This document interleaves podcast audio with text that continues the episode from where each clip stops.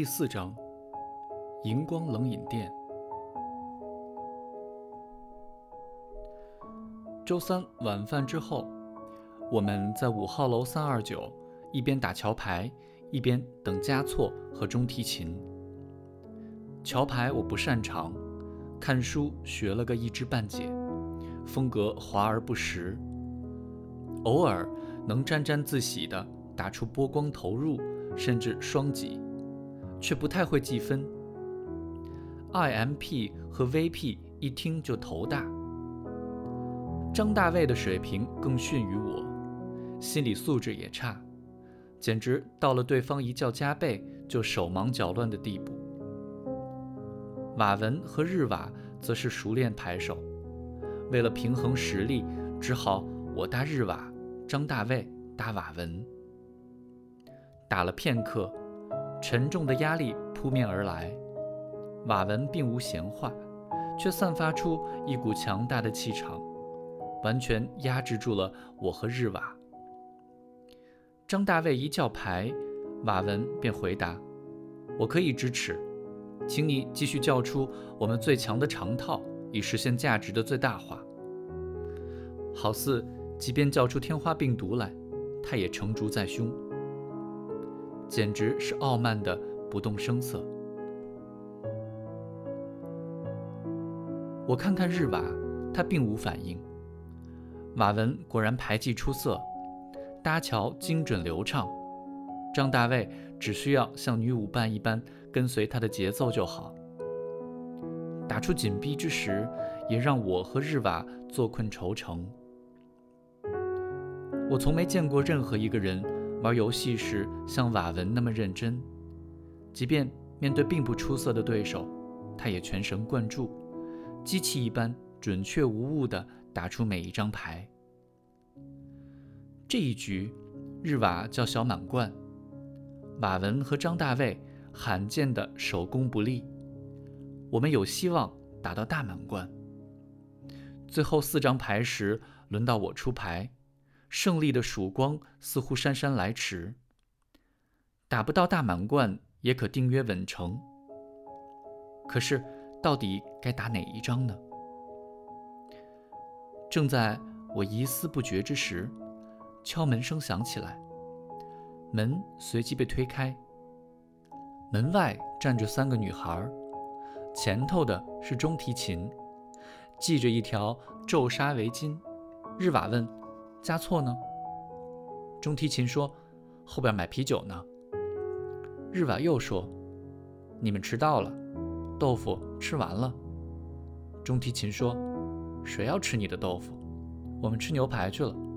我多带了一个朋友来，这是方文。”说着，葱段式的手指挥向了第二个女孩。方文站在门口，冲我们每个人摆了一通手心。绝对准确地让手平面垂直于我们的视线，是个化了淡妆的姑娘。虽说跟中提琴无法相提并论，也算略有姿色。薄毛衣的轮廓显示胸部甚是饱满。我们也冲她挥动手里的四张牌。这两人霸占了门口不进屋子，挡住了后面的第三个女孩。门很狭小。只露出他身体一侧的轮廓，看上去身段婀娜。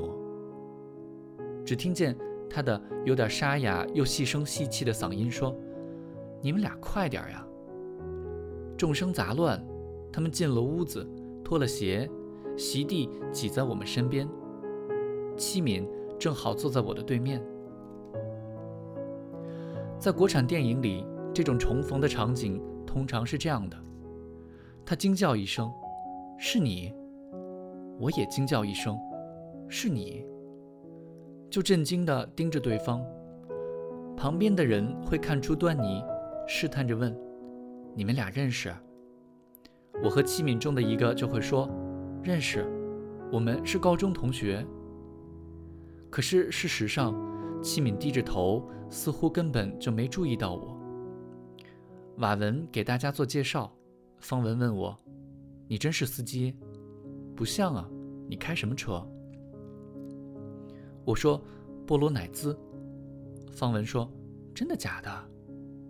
我发出一阵鼻腔共鸣的笑声，表示这种事何须再问。他转而用目光询问瓦文，瓦文也只是笑。器敏这时抬头看了我一眼，我旋即垂下头去。瞬息之间，我也咽下了其实尚未准备好的什么话。打完，打完，这局打完。瓦文说，居然坚持完成他必败的牌局。暂时回到牌局中，我花了十秒钟思考该出哪张牌，一共四张牌，三张牌定约稳成。其中一张牌大满贯，另一张牌会当。我偏偏准确无误地打了最后那张。瓦文和张大卫顿时欢呼起来。日瓦滚在地毯上，发出一阵哀嚎。他没有认出我来，我想，兀自捏着牌，困惑了片刻。不可能啊！忽然之间，我被自己的一个念头蒙蔽住了。他就是没认出我来。五年多来，我们正值人生新陈代谢最为迅速而无情的年纪，吸收新的信息，见识新的人，遗忘旧的信息，忘记旧的人。一切匪夷所思的变化都来得极其自然。如果是我见了六年前的同学，也未必认得出。对他来说，我也无非是普通同学罢了。完全意料之外的见了他，我心潮难平，话就少。幸好这屋子只有屋角开了一盏灯光很暗的台灯，没人注意到我的神色。既然有女孩，大家也就不再打牌，转而闲聊。须臾，加措提着一袋子啤酒进来，于是开瓶盖的砰砰声次第响起。啤酒的气味弥漫开来，我心不在焉，喝着啤酒，耳边只听得瓦文的爽朗大笑和加措的插科打诨，以及女孩们清脆的笑声，气氛甚是热烈。方文脱了毛衣，只穿一件领口很大的圆领 T 恤，胸部果然可观。加措讲着什么？忽然想不起人名，问：“拍《套马杆》那个导演叫什么来着？”瓦文说：“我不知道。”方文甚是诧异：“你还不知道？”田丽说：“你什么都知道。”加措说：“你别光崇拜瓦文，忽略了日瓦。俄国的事儿得问日瓦。日瓦是谁来着？”